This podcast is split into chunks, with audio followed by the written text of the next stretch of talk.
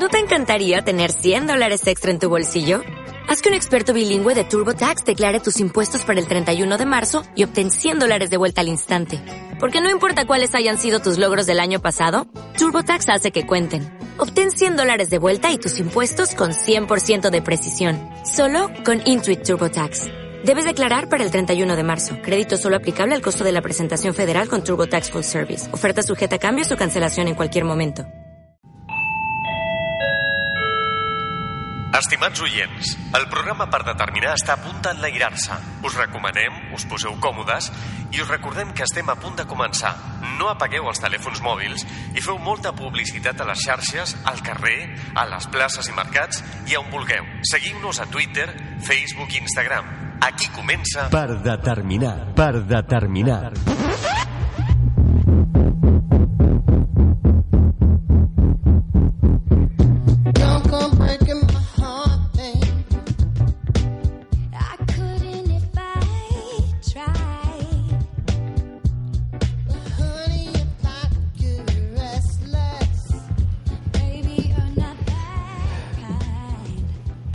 Benvinguts tots al tercer programa de la nostra setena temporada i al programa 104 del Parc de Terminar.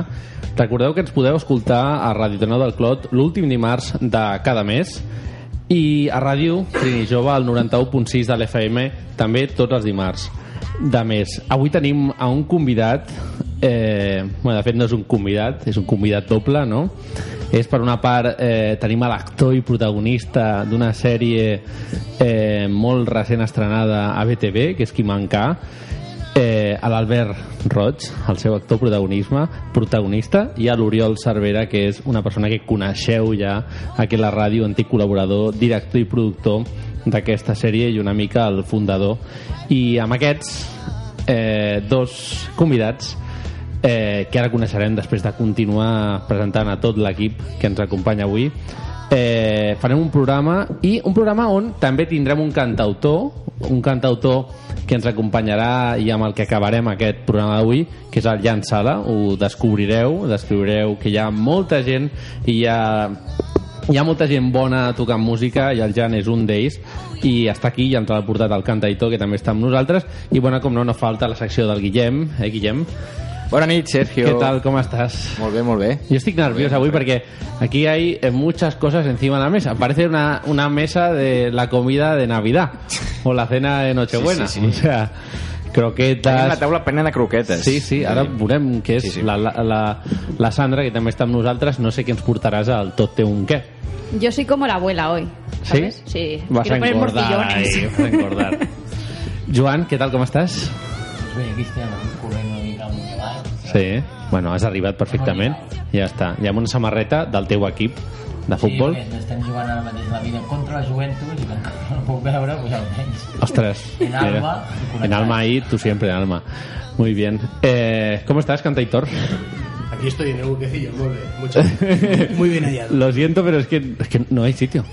No, no, ya está. O sea, bien, voy a pedir bien, que voy a pedir que derrumben la pared de- delante mío y detrás vuestro No, no, para, para poder ampliar el estudio. Si no hace falta con que me acerques las croquetas, ya está bien. Eso ahora va a passar.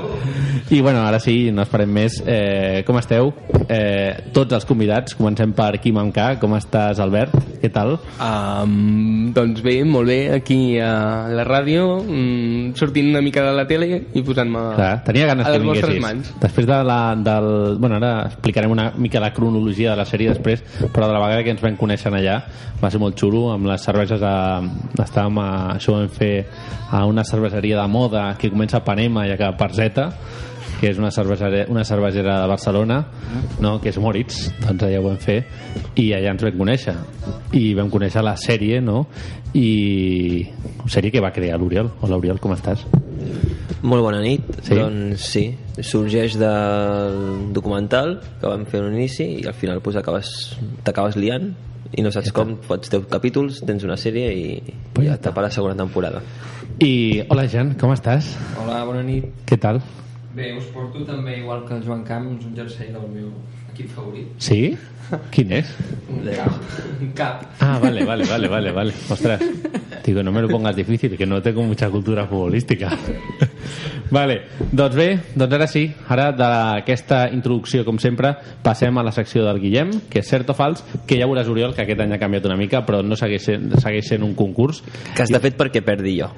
Eh, sí, ja ho veuràs. Vale. Vale? Sí, no? Sí, és veritat. Home, sí, perquè només vens un programa, per tant no pots guanyar, tampoc.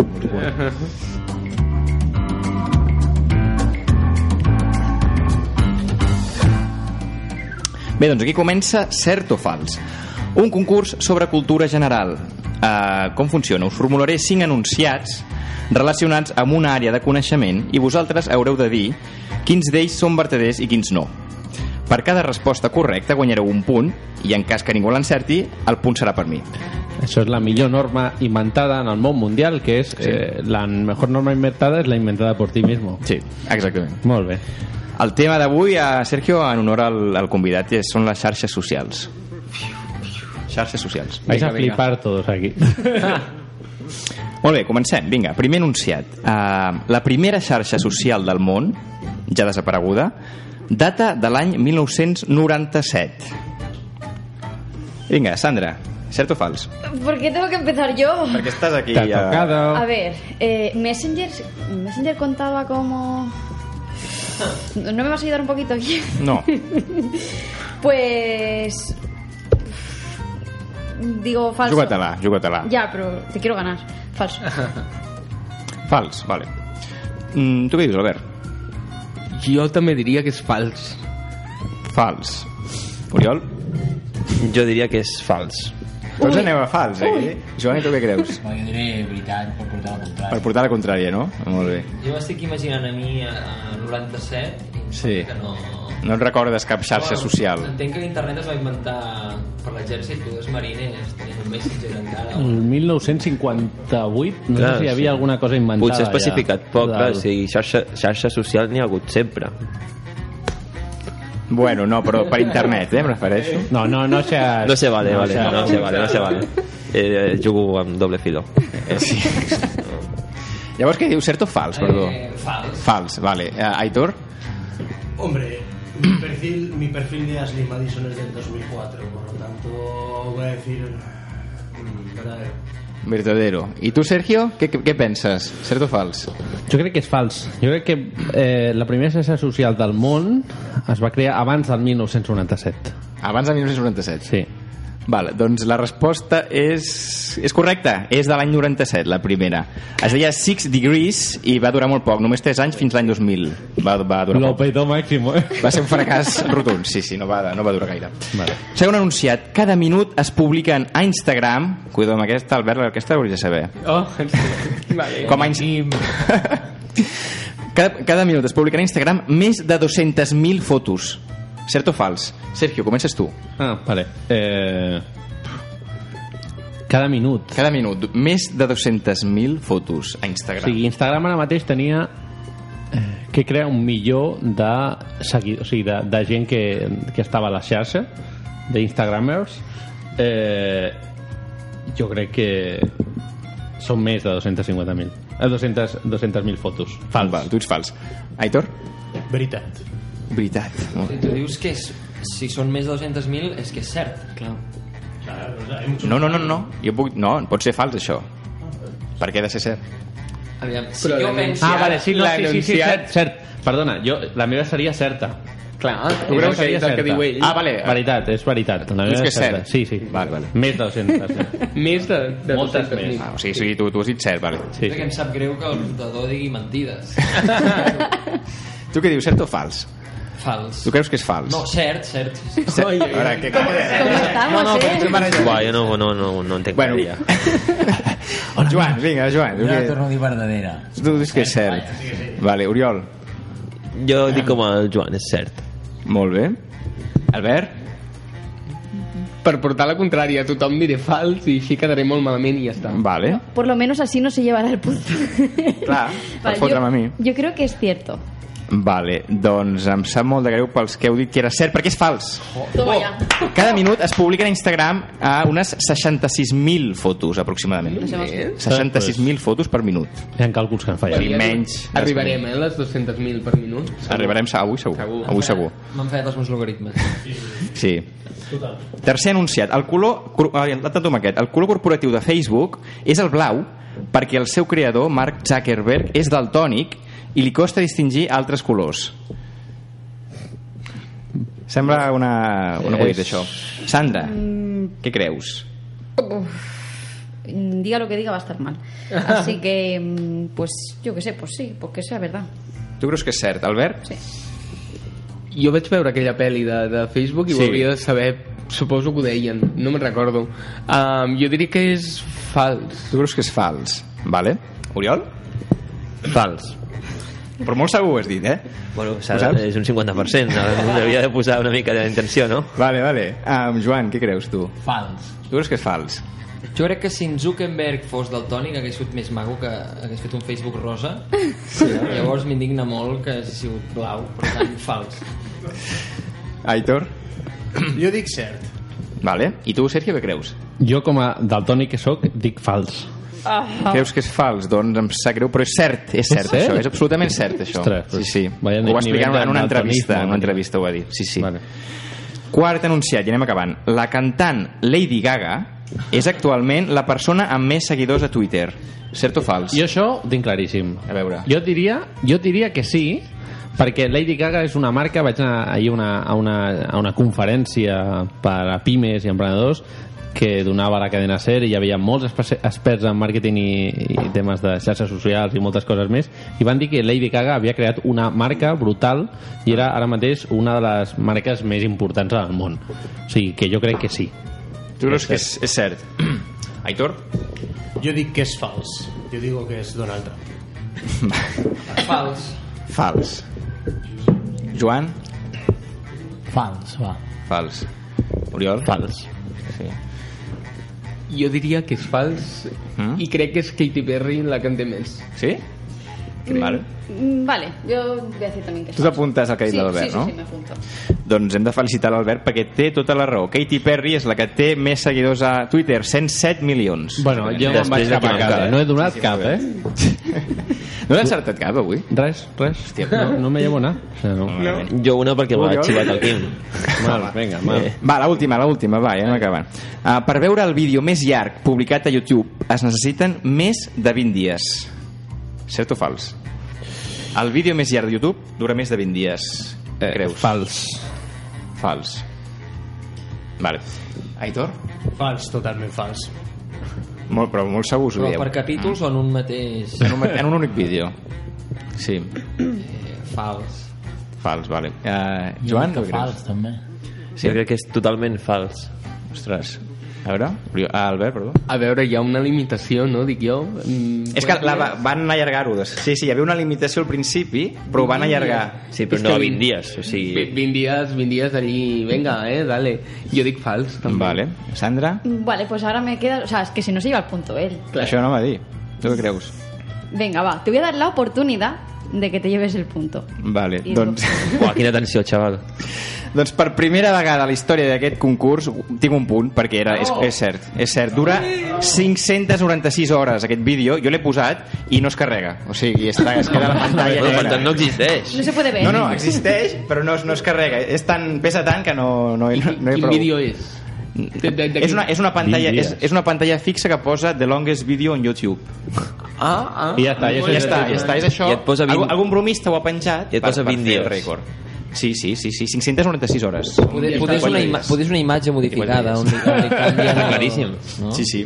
Potser a la, a la, mm, al dia i mig surt alguna cosa més, no? No ho sé. Cal veure-ho per saber-ho, clar. davant No, és un truc per... Bueno, estic molt content, tinc un punt per primera Sí, vegada. sí, sí, sí, sí, no, no, un aplaudiment. Gràcies, gràcies. Moltes gràcies. Bueno, doncs d'aquesta secció anem a la secció de la Sandra, que jo ja tinc ganes de- d'entrar a la secció perquè sé que hi ha croquetes. O sigui, que endavant amb la secció de Tot té un què.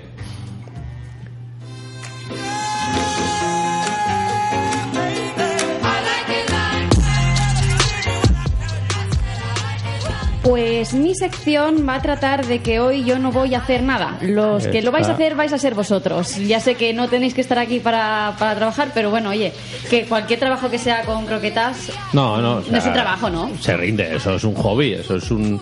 Entonces, bueno, eh, quiero saber si vuestros paladares son dignos de mi ranking.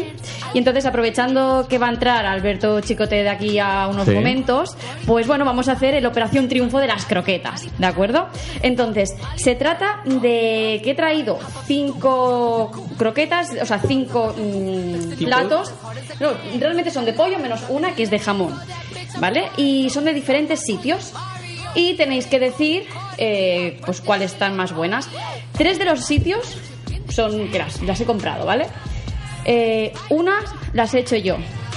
Este fin de semana me he liado a hacer croquetas de pollo.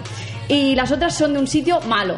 O sea, que como me digáis que, es, que os gustan, o, o sea, de verdad, os pego. ¿Vale? Mal- Entonces, malo es que no sabes el sitio, que había alguien por ahí con croquetas. Vale, entonces al final os diré de dónde son cada sitio, ¿de acuerdo? Entonces vamos a comenzar. Venga, va. Eh, dinamismo, ¿vale? Venga, va. Esta es la número uno. Vamos, chicos. La hora de la croqueta. Esto es barato. Hay una que Joan no va a poder comer porque cuando ha llegado... Eh... ¿Es aquesta, Mala? No, no, no. Es la número tres. Sí, sí, sí, coge, coge. Es radiocena, ¿no? Esto ya. Está bien. Yo tengo mi catador personal, Aitor. ¿No te- no te agradan las croquetes? M'encanten, però... No la tinc el problema, l'enfermetat crònica de ser un cantautor flexi-vegano. Ah. Oh. Pues mira que antes está a punto de decirlo, digo, espero que no haya un vegano porque no he traído ninguna sin, Vale. sin carne. Estas son de jamón, ¿no? Una pregunta, ¿flexi vegano es ahora soy vegano, mañana no soy vegano? No, és una dieta flexible, dir, però, però com, jo, jo menjo peix Ah. I menjo carn, vull dir que jo la compri ecològica, etc. Però, clar, aquesta carn no... No, no ya sé, tú di que aquest- aquesta croqueta no es ecológica, ¿eh? Esto no es ecológico, Mejor ¿eh? no. O sea, esto, Mejor no la pruebes. esto, esto no. No, però segur que ella cuina de, forma ecològica, llavors... Eh, Sí, sí, a la... Aquesta per a mi, seguro que mí. M'ho apuntaré aquí. puc opinar a nivell visual, això sí, perquè la, el menjar entre Vale, ¿qué, ¿qué ulls- opináis de Barata. que la habéis probado. Barata, De ¿eh? jamón, Barata. sí. Barato todo no me ha costado y esto no me lo paga nadie. Vale, luego te pagamos ahí unas cervezas. No, pero yo creo que esta es barata. bueno, eh, vamos probando otras y vamos viendo en qué Exacto. ranking las ponéis. Sí, sí, perfecto. Sí, venga, va a coger vosotros dos. Estas son las segundas. Vinga, que avui sortim rodolant. Vas, va, no Uy, te quejes tanto. Hay una que pica, ¿no? Y es para el que No paga la cena, ¿no? A ver, esto es... eh, voy a poner un poco más de ganancia para que se note que... Buah, gracias, Sergio. Qué bonito para el para espectador. o sea, para el es para... oyente está Exacto. escuchando... Eh, Visualmente, ¿qué? ¿Cómo las ves estas? Puedo oler, puedo oler. Sí, sí. esta... mm, Esta huele a barato. sí, huele, huele a, Huele barato. a masa cemento, o sea... Están como más Bueno, va, no, no vais, no vais este- mal encaminados, ¿eh? Es la que ha estado haciendo ella durante todo el fin de semana. No, es que como sea esa, si es esa me corto la Pues pena está para la llorando. salida. Hombre, es- espero que, que las mías digáis que están buenas, ¿eh? De verdad, si no, me hundís. A ver, Venga, vamos a ver. las terceras. Ay, ay, madre. A ver, Estas ya se ven ahí más... Vamos, chicos, va. Oye, os estoy cebando como las abuelas, ¿eh? Venga, niño, Yo- a mí me come. gusta mucho cocinar. La última vez que hice croquetas fue el año pasado en Nueva Eso York. está- Cuando estoy de vacaciones me encanta, me me relaja cocinar. Y- Eso está bien. Esta está A ver. mejor. Esta está buena. Esta está Esta mejor. está mejor que las O anteriores. sea, Sí. la 3 os está gustando más. Esta es jamón, sí. Sí que Mm. esto sí. Como... O sea... Es que- La primera de jamón, dices, está mala pero está buena. Si es barata, pues está la buena. no, lo está que mala, sabe que está buena, fuerte, está lo mala. que O sea, fuerte. Claro, claro, claro. Entonces, como sabe mucho a jamón, Hmm. Pero esta, esta está muy rica. vale. pero tenemos que valorar textura, ¿no? Mm. La forma. es- Vamos a por, las cua- a la, por la cuarta. Venga, vamos. tengo la boca bien llena. Esta aquí, Estas se ven aquí las buenas. Esto es peor que las uvas, ¿no? Ay, y esta... Bueno, Yo espera, coge mitad. Ahí va. Pásalas, Madre mía. pásalas. Coge, coge, hijo. Yo- Mm, yo la cojo estas son entera, de, ¿eh? Son de pollo, pero además son de pollo... De, de pollo, Eh, ¿De pollo qué? ¿De pollo De qué? pollo de corral. ¿Sí? Ah, Héctor, prueba estas. estas están que te ca- Esto está hecho por ella. O sea, ya me ha enamorado, me ha robado el corazón. He de decir, he de decir, en mi contra, que le tendría que haber echado un poquito más de leche. Pero ya lo has dicho, entonces que es la tuya. No, hombre. No, no estoy diciendo que sean Ah, esas, vale, estoy diciendo vale. la cocinada. No. En la que percibas que tiene menos leche. ¿eh? Está súper top, ¿eh? Súper top. Y... La, tu no Has provat? todavía. L'has provat, No, tu? però la miro i la veig eh, poc lletosa. Poc lletosa. Opino que és aquesta. Vale. No, no, no, t'ho dic, és aquesta. Y, por último, No, esa barata. Eso barato. Eso barato. solo- he dicho que solo unas me han costado baratas, ¿vale? Bueno, barato. Lo barato sale caro. mm. Yo creo que como las mías ninguna, pero tampoco quiero venir más arriba.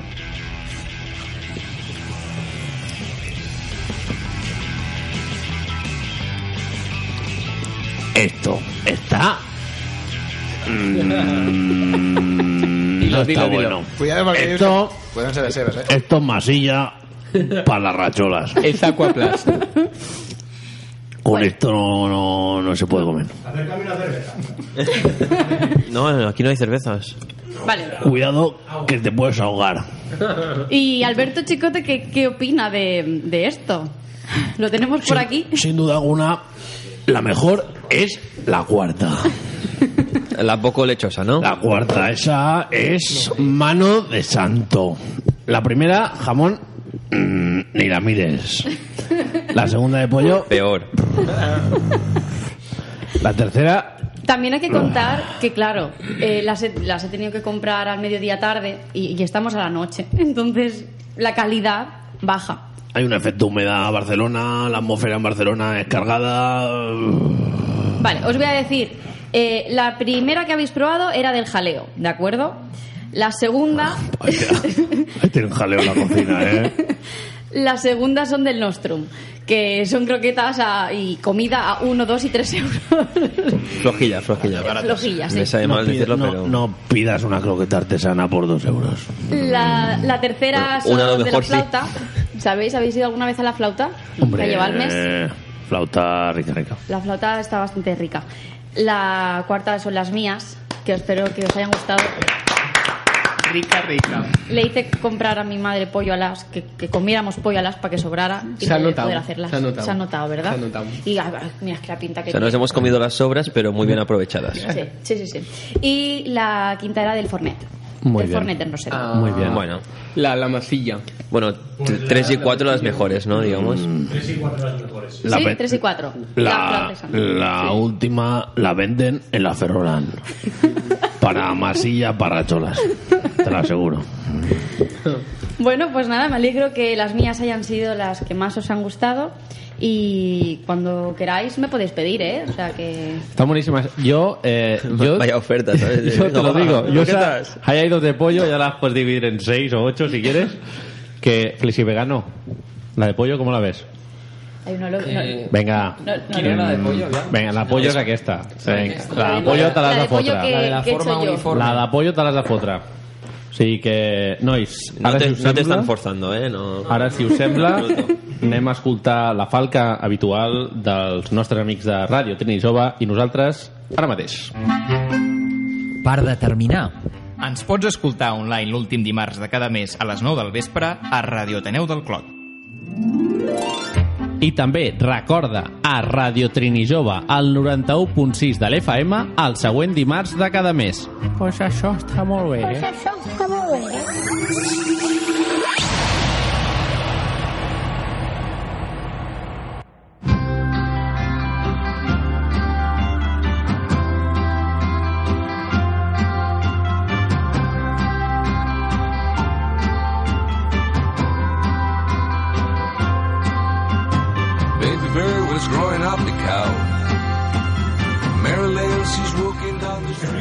Ara que són les 9.30, quasi 30 del vespre, toca començar l'entrevista d'avui dimarts. Ja ho hem dit abans, avui teníem amb nosaltres l'actor Albert Roig, que protagonitza la sèrie de en K del nostre estimat Oriol Cervera. La sèrie en K, guanyadora dels Premis Tub d'Assaig de BTV, fa just un mes veu presentar la sèrie Blanquerna i fa un parell de setmanes us van seleccionar en els Premis Tubs d'Assaig de BTV. Abans de començar parlant de en K, volem entrevistar a dos persones, ¿no? Porque al final sois dos personas, ¿no? Entre muchos, Eh, pero entre sí. muchos, ¿no? i sou dues persones que cadascú té la seva carrera professional sou molt joves aquí som tots molt joves Bueno, encara bueno, som molt jove... Eh, hombre, hay juventud ahí hay juventud, ¿eh? ahí hay juventud no habla hay- habla no la hay- tercera edad. Claro, claro. Eh, estamos, estamos jugando a la misma liga. Exacto, estem al res, mismo nivel los dos. Jo i el Guillem estem aquí i el Joan estem a la mateixa lliga. Eh, I volem començar amb tu, Albert. Eh, I per això t'ho farà una persona que jo crec que primer hem de dir eh, que hi ha, hi ha una cierta, eh, una cierta connexió no? entre vosaltres dos, Guillem i Albert. Sí, sí, sí.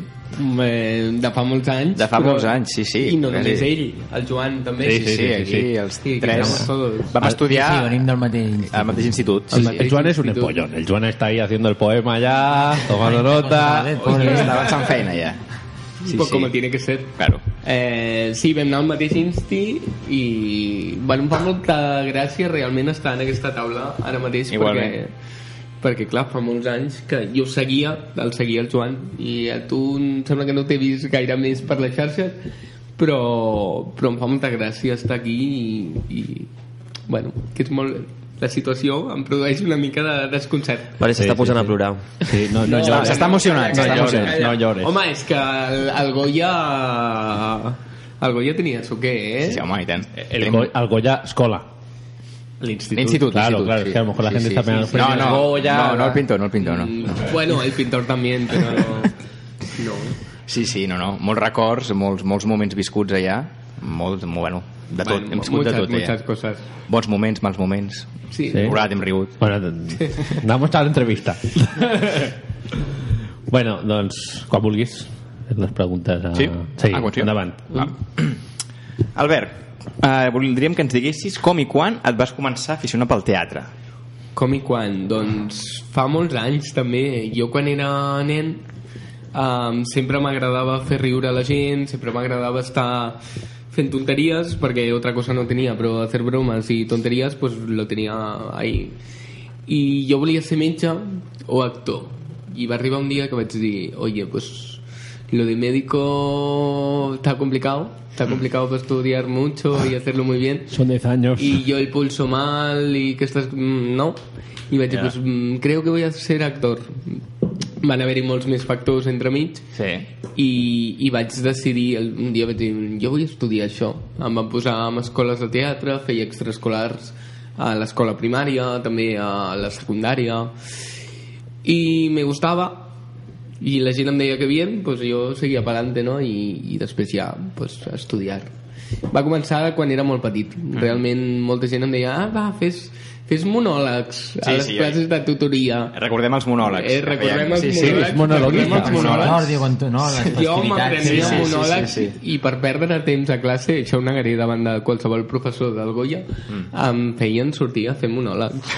o sigui, era un friki todo, Sí, sí. però, però sí, va començar de molt petit. Molt bé, molt bé. I com a jove actor que ets, tu creus que és possible dedicar-se professionalment al, al teatre? Com veus la cosa? Impossible no és perquè estic Ah. fent coses, però dedicar-se a allò tenint un sou super... Guanyar-se la vida... Mm, bueno, jo faig més coses. Dono classes a nens per poder també tenir aquell punt de... Em tenen a mi de profe, o sea, ojo. Eh, per poder guanyar una mica més, perquè fas coses, tires endavant, estàs amb obres, però hi ha una certa línia en què no, no arribes al, al sou que podria tenir doncs, un actor que ara estigui fent una sèrie nacional, diària, fins que no estigui en aquest nivell suposo que no me la guanyaré. Ja. I potser en aquell moment justeta, però bueno. Sí. Està caient aigua ara mateix. Sí, sí, sí, és a Eh, l'estudi. tapa la mesa, tapa la mesa, Sí, que sí, s'està sí. mojando. bueno, molt bé. Ah, passem a parlar ara de, de, ja de la sèrie de Kim K. Com definiries tu el, el personatge que interpretes? El Kim. Uh, um, el Quim és és un pobre noi i, o sigui, jo, jo crec que és un noi que es creu que és molt important i molt que lo tiene todo i realment és, és un pobre noi per mi és un com, com ho explico? A veure, és que no sé si ho diré bé i, eh, i ara no sé el Quim crec que és un, un noi que les coses creu que li han anat molt bé o vol que li vagin molt bé i, i que realment no li acaba de sortir res bé no? per, això, per això em quedo un pobre noi eh? perquè al fin i al cabo és un reflex de, de la realitat actual que hi ha d'instagramers influencers que Mhm. se creen que són uau. i després dius home pues, potser t'estàs sobrevendiendo sobre, o estàs sobreactuando i estàs fent moltes coses malament no? i aquest personatge doncs, té molt d'això Mhm. crec Llavors, t'has inspirat en algun instagramer per fer aquest personatge?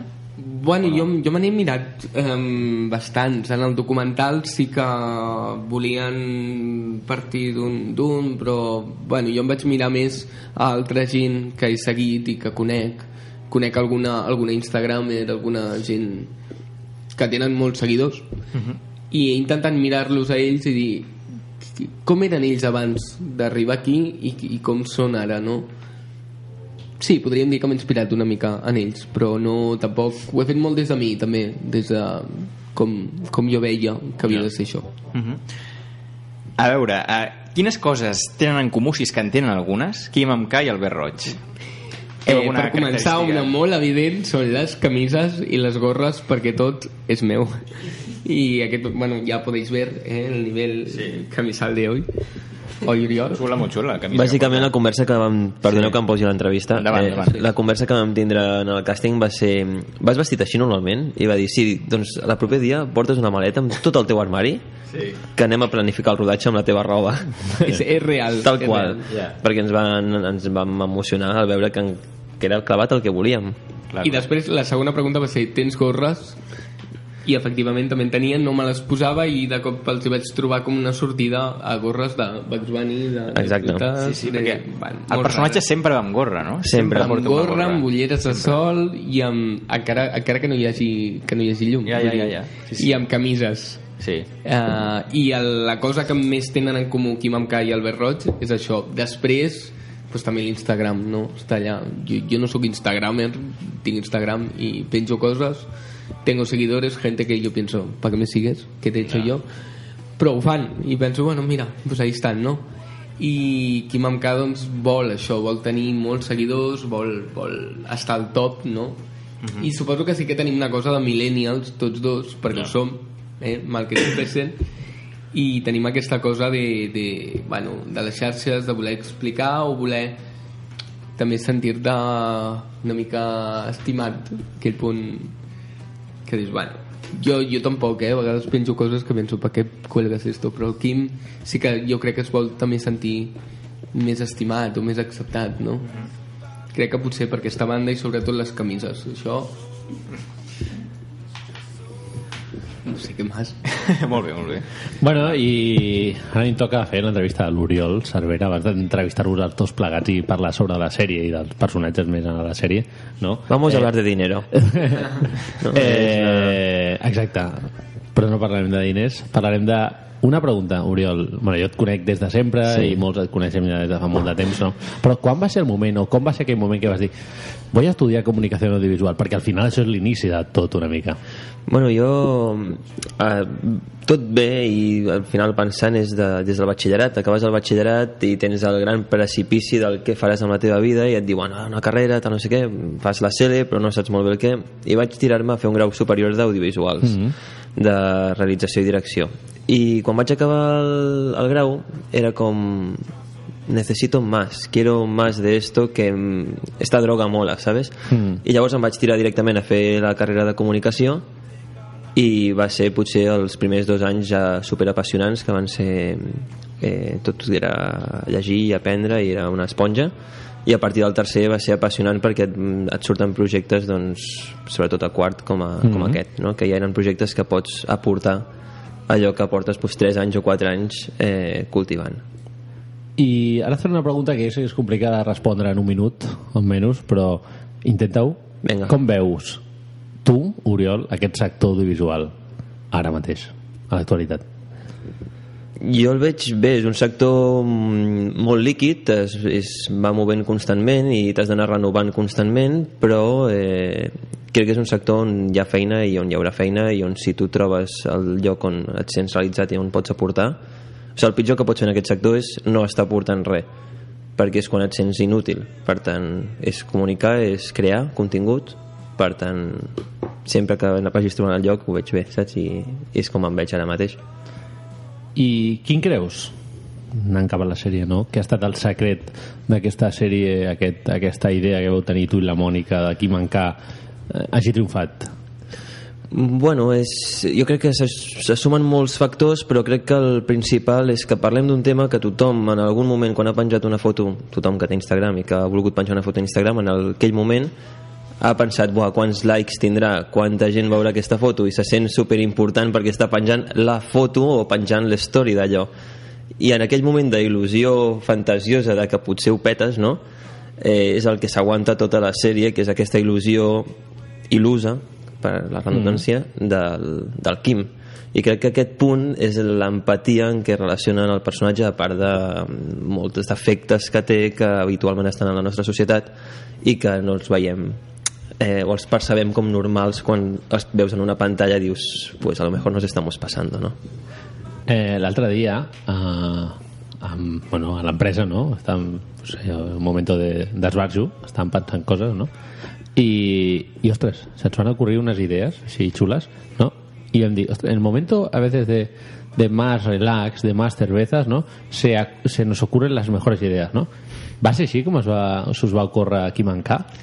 No, Kim K eh, resulta d'un fracàs. O sigui, la idea inicial era fer un documental sobre un instagramer i va ser el fracàs que ens vam adonar que el que volíem explicar no ho podíem fer amb aquella persona perquè aquella persona al final s'està jugant una marca, s'està jugant una reputació, no? una, un estatus i no podíem fer, el que volíem explicar precisament era el contrari, sinó la, la frustració i el mal que fa a vegades eh, emmirallar-se amb gent que no són bons referents aleshores va ser, hòstia merda, no ho podem fer, no podem explicar això així, què fem? I sabíem que la idea inicial era la bona, que era això, i van dir, doncs ho reformem amb, unes, amb un fals documental de ficció. I aquí va estar, un documental de ficció, com li diem el format. Aleshores, va sorgir d'això. I crec que va ser la clau perquè va ser com, vale, aquí està el filón i aquí Aquí està... l'hemos encontrado el filón. Exacto. Eh, hola Kim, ¿cómo estás? Kim Amka. ¿Qué tal? Hola, ¿cómo estáis? Eh?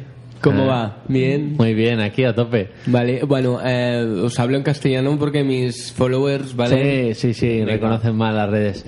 Eh. ¿cómo, cómo, cómo, cómo ves eh, el tema de los seguidores en Instagram? Tú, Bueno. tú lo petas, ¿no? Bueno, yo, yo estoy yo estoy al top, ¿sabes? Bueno, estoy en el top, ¿no? Y mis seguidores pues son, son lo más, ¿no? Y yo les quiero mucho, pero ellos, muchos quieren parecer yo, ¿no? Y, y no, no tots poden ser jo, saps què vull dir-te? Ja, ja. Quim amb K. El, el podeu seguir a arroba kim barra baixa amb K. Mira, nada más hace falta que es des que- más coba, ¿sabes? Bueno, porque a ver, cuando, cuando reconoces el arte, solo puedes hacer que potenciarlo. O sea, no puedes. I, eh, Kim, anava a preguntar, eh, tens alguna xarxa social preferida? Instagram, quina pregunta és aquesta? Sí, esto lo petas, ¿no? Ahí Esto es la que te agrada. Instagram lo peta, és que ni YouTube, ni Facebook, ni Tinder, Eso ocurre, ni, ¿no? ni Eso Tinder, es- ni, ni Twitter, dir. Tinder ha entrado por ahí. de- de mierda, mierda, ¿qué hago con esto? Pensava, becario, calla. Eh, pues eso, Instagram, ¿no? O sigui, jo crec que, vamos, las meves fotos, pues... Tú cuando escuchas Facebook, no, y es como No, un poco de caspa, es no, como. sí, ah, sí, ah, sí, como sí, algo. sí, ah, sí, ah, sí. ¿Qué más? ¿Sabes? Es raro. que hay polvo ahí detrás.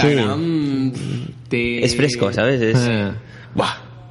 I ho, pe- i ho peta molt més, vamos, les fotos de menjar, les croquetes, ara els hi faré una foto, les croquetes... Com les aquí penjaré manca, a eh? Instagram. Clar, com aquí manca, eh? Hombre, Sí, que sí. estaban buenas, ¿eh? Las croquetas, muy buenas. I eh, et faré una pregunta. Quin és, segons tu, Quim, eh, el secret per triomfar a les xarxes com ho estàs fent tu? Ah, bueno... Ser jo mateix, no? I... 300 seguidores es triunfar. Es triunfar, Es triunfar, es triunfar, es triunfar para no existir, la ver- verdad. Bueno, jo, jo crec que ser jo mateix, eh, ensenyar-me i, i, i això, jo crec que, que això és el que em fa triomfar. I ara us faré una pregunta, ja per acabar l'entrevista, no? Eh, creieu que vivim, eh, o sigui, creieu que vivim dintre de les xarxes socials? Com a Quim o com a Albert? Com a Albert, Quim, i com a Albert, i com a Oriol, i com a tots. Vale, Habla por todos. Com et responguis, que ja no... Ja... A veure, jo el que crec i que al final el que estem parlant en aquesta sèrie és que sí, tenim una cosa que es diuen xarxes i que pot resultar un problema segons com les entenguem. La xarxa en si no és un problema, Mhm. sinó que és una virtut que ens ajuda a expressar-nos i a fer això, ser més socials. Però ens pot ser un problema doncs, d'això d'emmirallar-nos amb coses que són efímeres de desviar-nos del que és important en el nostre dia a dia d'acceptar com a normal coses que no ho són. Per exemple hi ha un munt de micromasclismes o de masclismes directament a les xarxes que doncs amb Quim Amcat també els posem sobre la taula no? o racismes que no estarien acceptats en aquesta taula per exemple però en una xarxa s'està acceptant mm -hmm. saps? aleshores són tots aquests temes que mosquegen que dius, hòstia, això es podria mm, eso, la caspa esta Sí. que decíamos saps? Corregir una mica. Sí, però, però sí que vivim, o sigui, el món ara es mou amb xarxes socials. Si no en tens, no pots vendre tu marca i tots els productes vídeos es pengen allà perquè és el que es consumeix més. Per tant, entenc que sí que vivim immersos en Sí, això. però com a, com per exemple, l'altre dia parlàvem, com a actor ara, si no tens X followers, hi ha càstings que ja no t'accepten, i això I és... sèries on no això és- t'agafen per no tenir a Twitter Exacte. tants seguidors i... I això és un problema, passa- perquè pot ser un perfecte actor, però mm, ja no encaixes en el perfil només pel Exacte. fet dels números. I també pot ser un pet d'actor i tenir molts seguidors i te cogen. Exacte. Mm, això ara estan anant així. I ha passat molt uh, en casos d'actors. A mi m'han fet anar a càstings i posar el teu perfil d'Instagram. Que Uh-huh. dius, ¿para qué quieres mi perfil de Instagram si me vas a hacer un casting y me vas a hacer una foto ahora mismo? Mm. Doncs ho fan. Ho fan i, i si no ets algú, doncs En el nostre cas li vam dir, et farem un Instagram i el portaràs tu, perquè no tenim pressupost perquè algú el porti, per tant... Te lo llevas tú mismo. Verídico. No, mentida. Eh, tenim eh, darrere de Kim Amkai hi ha un munt de gent sí. que està doncs, des de la Helen portant, eh, acompanyant-lo a ell amb el Mm. tema de la xarxa i tot el tema del projecte la Mònica que la idea és 50% seva i 50% meva en aquest cas i co-dirigir és xunguíssim i després tot un equip des del director de foto mm, són més de 50 persones que passen per allà i al I els final dius, si començo a, a, a enumerar sempre em deixaré algú, saps? I és una Ah. putada perquè, Sí, sí. perquè s'aporta molt Tot l'equip. mola molt perquè estàs treballant i al final et gires i dius, joder, tio, tinc tot de perquè- penya fent això, aquesta merda l'està fent tota aquesta gent, saps? I... Perquè aquí Mamcà no, no, no el faig jo, el fan tots els que estan al voltant, tots els personatges, el Max, el, bueno, els tenim amics, el Quim, el Pepo Flores, el, Chino, Marc Molins, el, Sí, exacte. el David Zu, la Mireia Gramunt, Mireia Gramunt. Van tots, tots els que estan al voltant, la que fa de la meva mare... Sí, i fins i tot, bueno, el, el, ja ho veu, si esteu veient la sèrie, que Aquí, s'emet a que BTV, està- aquesta setmana són els dos últims capítols, per tant ja els podeu veure eh, el BTV a la carta aquest, Sí, el tub sí. d'estrena, podeu veure els episodis, posar-vos al dia i aquest diumenge us Els mireu els dos últims. últims i ja ho pateu i, i, i flipeu perquè llavors ja podem parlar de la segona temporada. Kim Amka va estar nominat a Showcase, eh, va tindre aquesta primera financiació i ara ha tingut un premi per fer la segona temporada en el tub d'assaig. Aleshores, ja estem treballant en ello. O sigui, ja s'ha acabat la primera temporada i anem a per la segona. ja. S'acaba aquest diumenge. S'acaba aquest diumenge. Està fent cortes ja, eh? I ara ja s'està tancant... S'està Sí, sí. s'està acabant de tancar el llaç per acabar de fer enfocar el segon projecte Molt de bé, la segona molt bé. temporada d'aquí. Molt bé, molt bé. Que xulo. Bueno, ara que acabem l'entrevista, jo crec que des d'aquí del programa eh, tots els que estem aquí ens agradaria sortir com a actors eh, barra actrius a la nova sèrie, a la, la nova temporada, vull dir, ens ha de fer un hueco. Un cameo, un cameo. Un cameo, ¿no? Un cameo. A ver, pero tú cuántos seguidores tienes? Vamos a hablar de eso. O sea, no me preguntes eso. Hi haurà croquetes? Yo te las traigo. Yo traigo las croquetas. A veure, pot fer un globo el Amcat. Mira, i ella pot ser la que porta les croquetes. Sí, que ja està, ja tenim el guió fet. Bueno, pues és, és el que us demanem. A veure Sí. si és possible, ens faria molta gràcia. Jo crec que sí, perquè l'actualitat es pot, es pot fer tot. I amb, I amb humor es pot fer tot. Bueno, doncs moltíssimes gràcies per estar aquí al programa. Tu retorno, Oriol, se te echaba de menos aquí en el estudio. Sí, molt guai, saps? Normalment dius, sempre estic aquí, A avui em pregunten, saps? Ha, ha venido a més apuesta, oi? Sí, sí. I, I res, Quim, molta sort en el que vingui per davant. Quim i Oriol. Ai, i, i Ui, Albert, canviat el perdona. nombre, ja. I Albert, Eh, vale. Gràcies a vosaltres. I molta sort en el, el futur, te, en el teu futur recorregut com a actor. Que lo des todo ahí. Uf, quedan, quedan muchas cosas. I ara, abans d'acabar l'entrevista, tenim els versos del convidat, on el Joan ens porta una secció nova, que és ja ha curiosa entrevista, ara el que ja són els versos del convidat i és uns versos que hem buscat i que tenen alguna relació amb vosaltres, no sé avui amb què, el Joan ens ho explicarà després de l'escoltar la sintonia.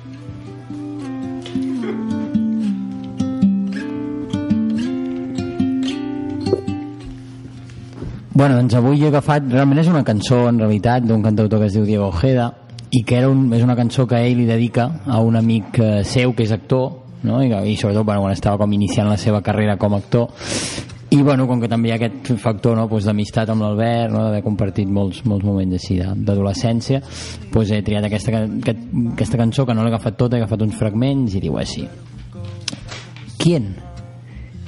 ¿Quién, dime quién vendrá a curar tu cicatriz? A cuidarte por las noches sin dormir, a sacar de la basura tus secretos. Todo sueño es un camino lento, es un mano a mano con el tiempo. ¿Quién? ¿Quién va a llevarte por las calles de Madrid? Va a salvarte como me salvaste a mí, cuando todo era invierno y en mi pecho un armagedón brotaba dentro, porque siempre tuve miedo al miedo. Dices que todo va bien, que llegas a fin de mes, que cada vez más cerca de encontrar un buen papel, siempre con sueños, siempre despierto, y tú cuidando tu figura en el espejo, siempre corriendo, siempre con tiempo, para limpiar mi mundo cuando todo es feo. ¿Quién va a acordarse de esto cuando todo acabe? Cuando las canciones vuelen a otra parte, cuando ya los focos dejen de alumbrarte. Ahora hay que vivir hasta quemarse antes de que todo se haga tarde. Dices que todo va bien, que llegas a fin de mes, que cada vez más cerca de encontrar un buen papel. Molt bé. Eh? Merci, Joan. I d'aquí anem al racó del cantautor i abans de començar anem a escoltar la sintonia de...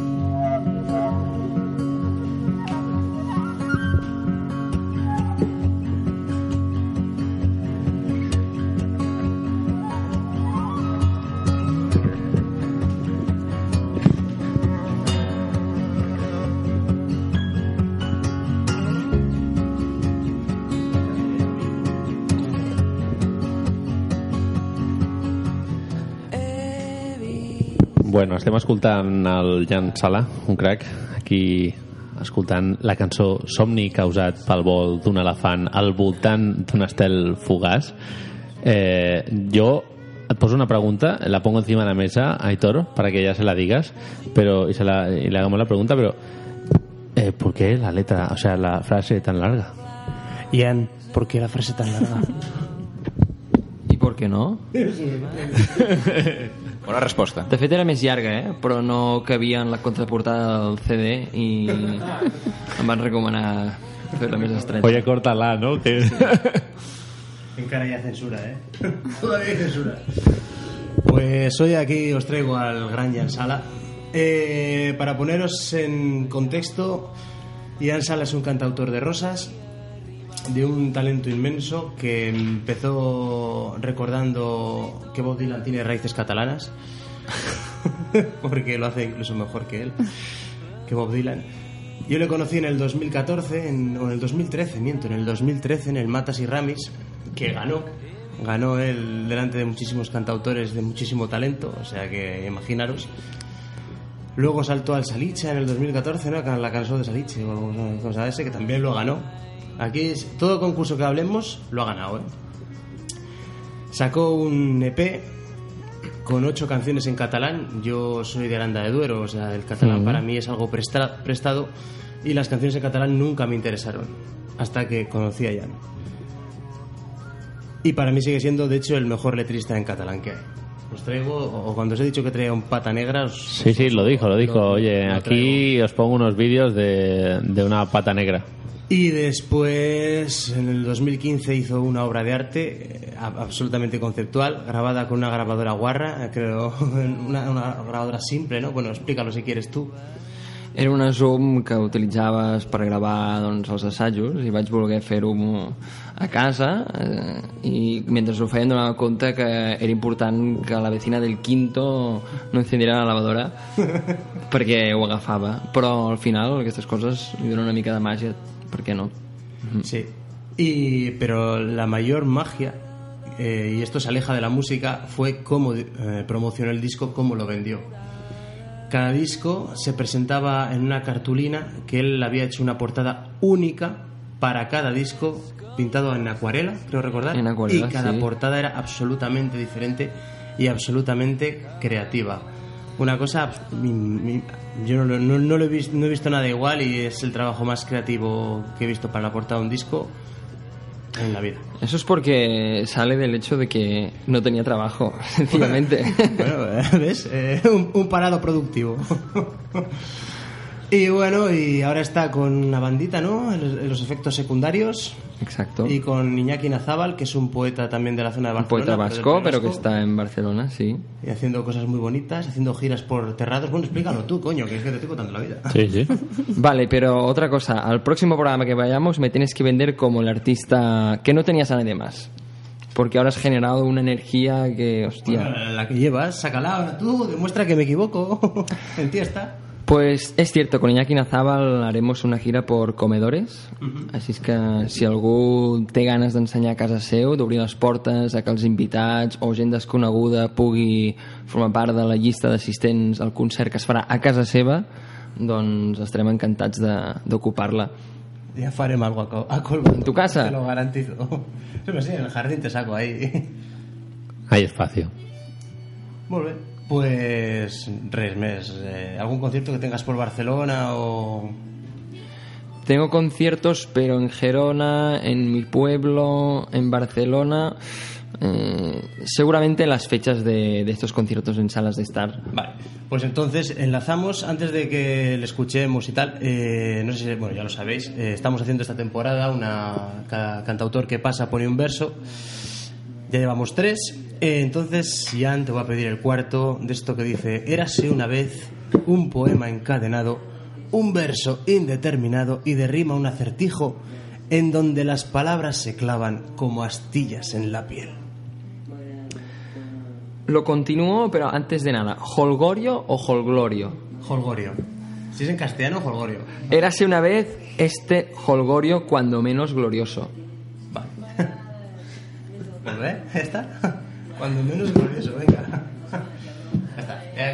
Bueno, doncs eh, jo crec, Jan, que ens has de dir abans de tocar una mica on la gent et pot eh, seguir, eh, quins són les teves xarxes socials que més utilitzes i on et poden escoltar, on et poden trobar.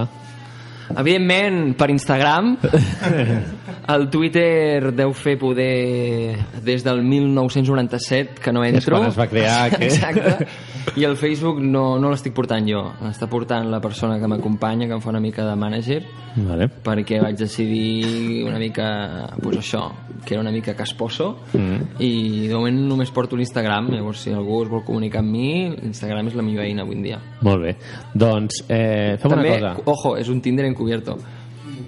Ah, mira, mira, mira, mira. Hay gente que lo utiliza.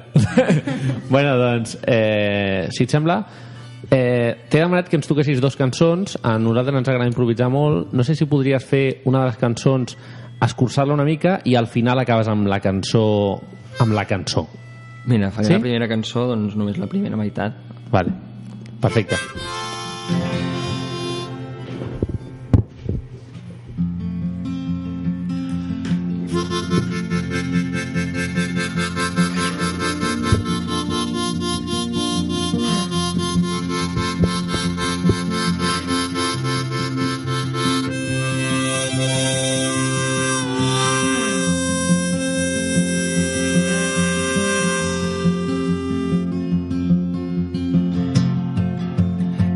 dedicada a tothom que estima els animals, les plantes i els coralls. I a tot aquell que creu que dintre seu s'hi amaga un petit tant per cent de gènome de Neandertal. Un neandertal que un dia va decidir dinar una pastanaga pensida en comptes de carn tendra de mamut en extinció. El primer vegano de la prehistòria.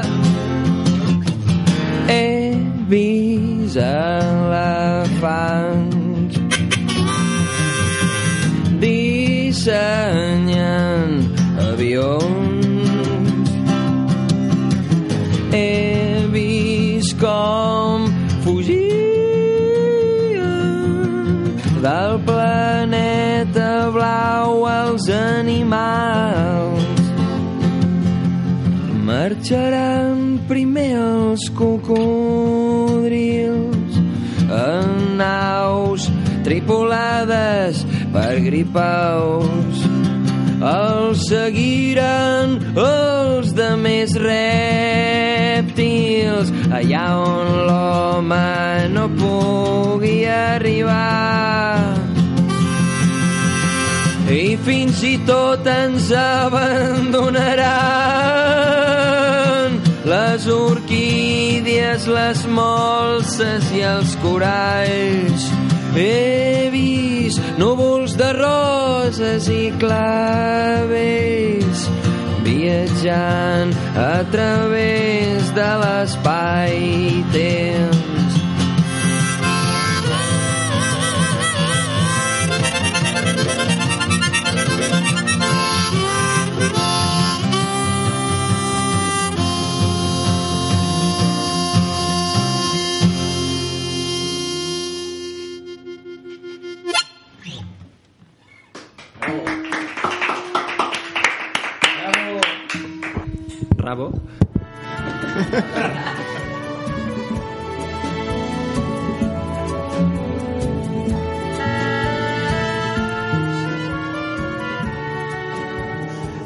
Joan, doncs eh, aquí apurant el, les versos. últimes línies dels versos.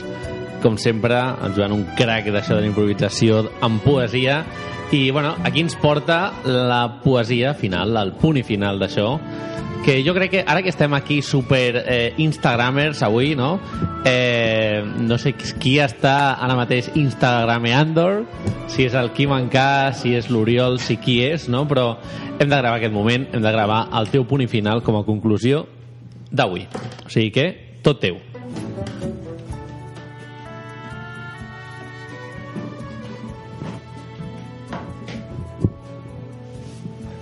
Corren les imatges, els lemes i el món de les aparences, mentre en paral·lel la vida camina pels carrers. Retrobaments bonics, que són abraçada i nostàlgia.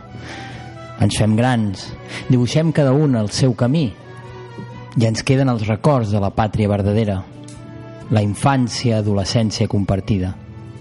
I gaudint d'aquesta dolça melodia, de la guitarra i l'harmònica, en- ens endinsem, a poc a poc, en l'hivern que va arribant. Molt bé, un aplaudiment. Molt bé. I d'aquí, ja per acabar el programa, recordem, com sempre... Sí, que ja sabeu si teniu alguna pregunta, us agradaria venir en directe al- a l'estudi, us podeu dirigir al correu del programa per determinar arroba gmail.com. I, bueno, aquí toca dir gràcies a tothom eh, que heu vingut, gràcies Quim, eh, gràcies Oriol. És un plaer venir, tenir-vos aquí a l'estudi, no?, a presentar una cosa. Sí, avui és un dia que els micros es van movent, tenen vida pròpia, no?, heu de buscar-lo, eh, tenéis que inventar a ellos. Eh, moltes gràcies, nois, per venir. Gràcies a vosaltres. Eh, Espera que... No, que això, gràcies a vosaltres, que mola molt poder explicar això que hem fet. Està molt xulo i que ens convideu a aquests llocs. i que siguin no dos temporades sinó moltes més temporades d'aquí Ojalà, Moncà ojalà, i altres projectes i bueno, eh, Jan, tu acabaràs el programa d'avui vale? tu acabaràs el programa d'avui com tots els cantautors que passen per aquí Quin orgull. i és un plaer Mm. és un placer me llena d'una honda satisfacció no? i eh, bueno doncs eh, ara direm unes últimes paraules. Recordeu que ens podeu escoltar el programa d'avui al web ivox.com buscat per determinar i el 91.6 de l'FM a Ràdio Trini Jove el proper dimarts a les 9 del vespre. I tornarà el proper dimarts 18 de desembre el dia pot ser que balli una mica. El que està clar és que no serà l'últim dimarts del mes de desembre perquè estarem menjant torrons i per tant serà el 18 o l'11 hem de, de, de terminar-ho, no? I tindrem un convidat molt especial que no sé si podemos decir alguna cosa. Eh, acércate al micrófono. Eh, no sé si podem concretar alguna cosa, Bueno, Aitor. A ver si, si el canca se puede acercar, estarà, estarà molt bé. A veure com. I luego tienes a. Sí, i tenim un altre que és el Jordi Hurtado, que estarà amb nosaltres al programa, el tindrem aquí al programa, fem una entrevista, i doncs això, acabarem el- l'any 2018 amb el Canca possiblement i el Jordi Hurtado, ens fa molta il·lusió i tenim moltes ganes, i bueno, jo crec que ara aquí, gràcies Guillem, moltes Gràcies a tu, gràcies. bona nit. Eh, Sandra, muchas gracias. De nada. Las croquetas muy ricas, sobre todo las de pollo. I Joan, un crac, com sempre. Al València, saps alguna cosa? Com va? L'últim que sabia era 0-0, però... Sí? Bueno, a ver si... si... Y Aitor, como siempre, eres un reclutador de talento y es un placer, como siempre, tenerte aquí en el programa. Muchas gracias. Soy un tipo con buen gusto, solo eso. Jan, tot teu al programa i moltes gràcies per venir. Ets un crac. Molta sort.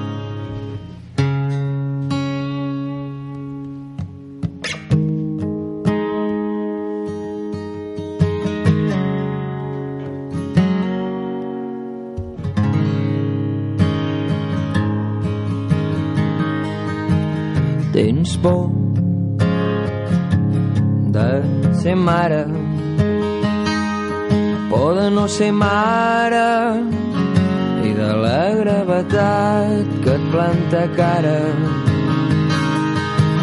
Tens més de 30 anys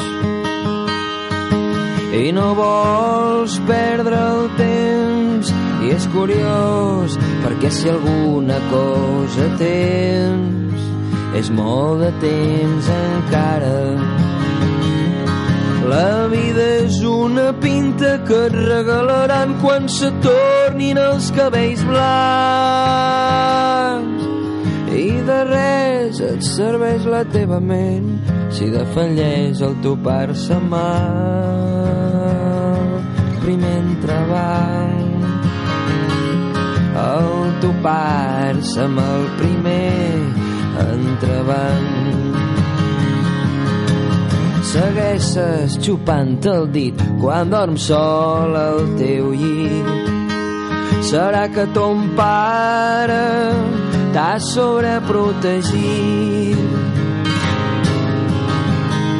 T'ha protegit massa dels homes espasa que volien precisament fer-te de marit. I ara et sents sola i abandonada davant d'un merder descomunal. I la maternitat ara pla et fa avortar tots els projectes professionals et fa avortar tots els projectes professionals els 40 et somriuen pel retrovisor. Mentre esperes qui t'ha acceptat com a última opció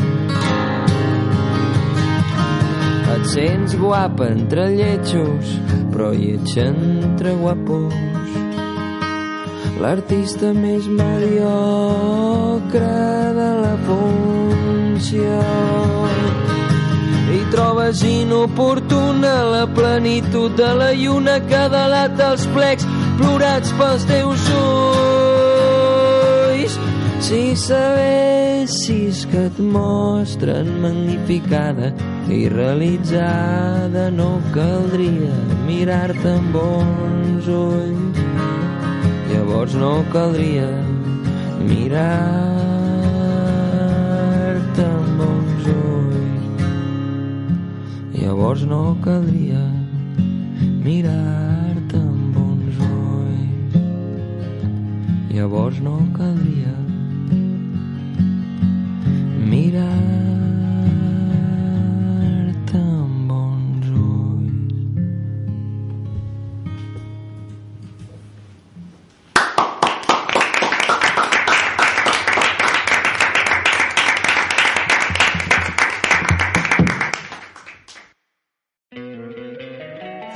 encantaría tener 100 dólares extra en tu bolsillo? Haz que un experto bilingüe de TurboTax declare tus impuestos para el 31 de marzo y obtén 100 dólares de vuelta al instante. Porque no importa cuáles hayan sido tus logros del año pasado, TurboTax hace que cuenten. Obtén 100 dólares de vuelta y tus impuestos con 100% de precisión. Solo con Intuit TurboTax. Debes declarar para el 31 de marzo. Crédito solo aplicable al costo de la presentación federal con TurboTax Full Service. Oferta sujeta a cambios o cancelación en cualquier momento.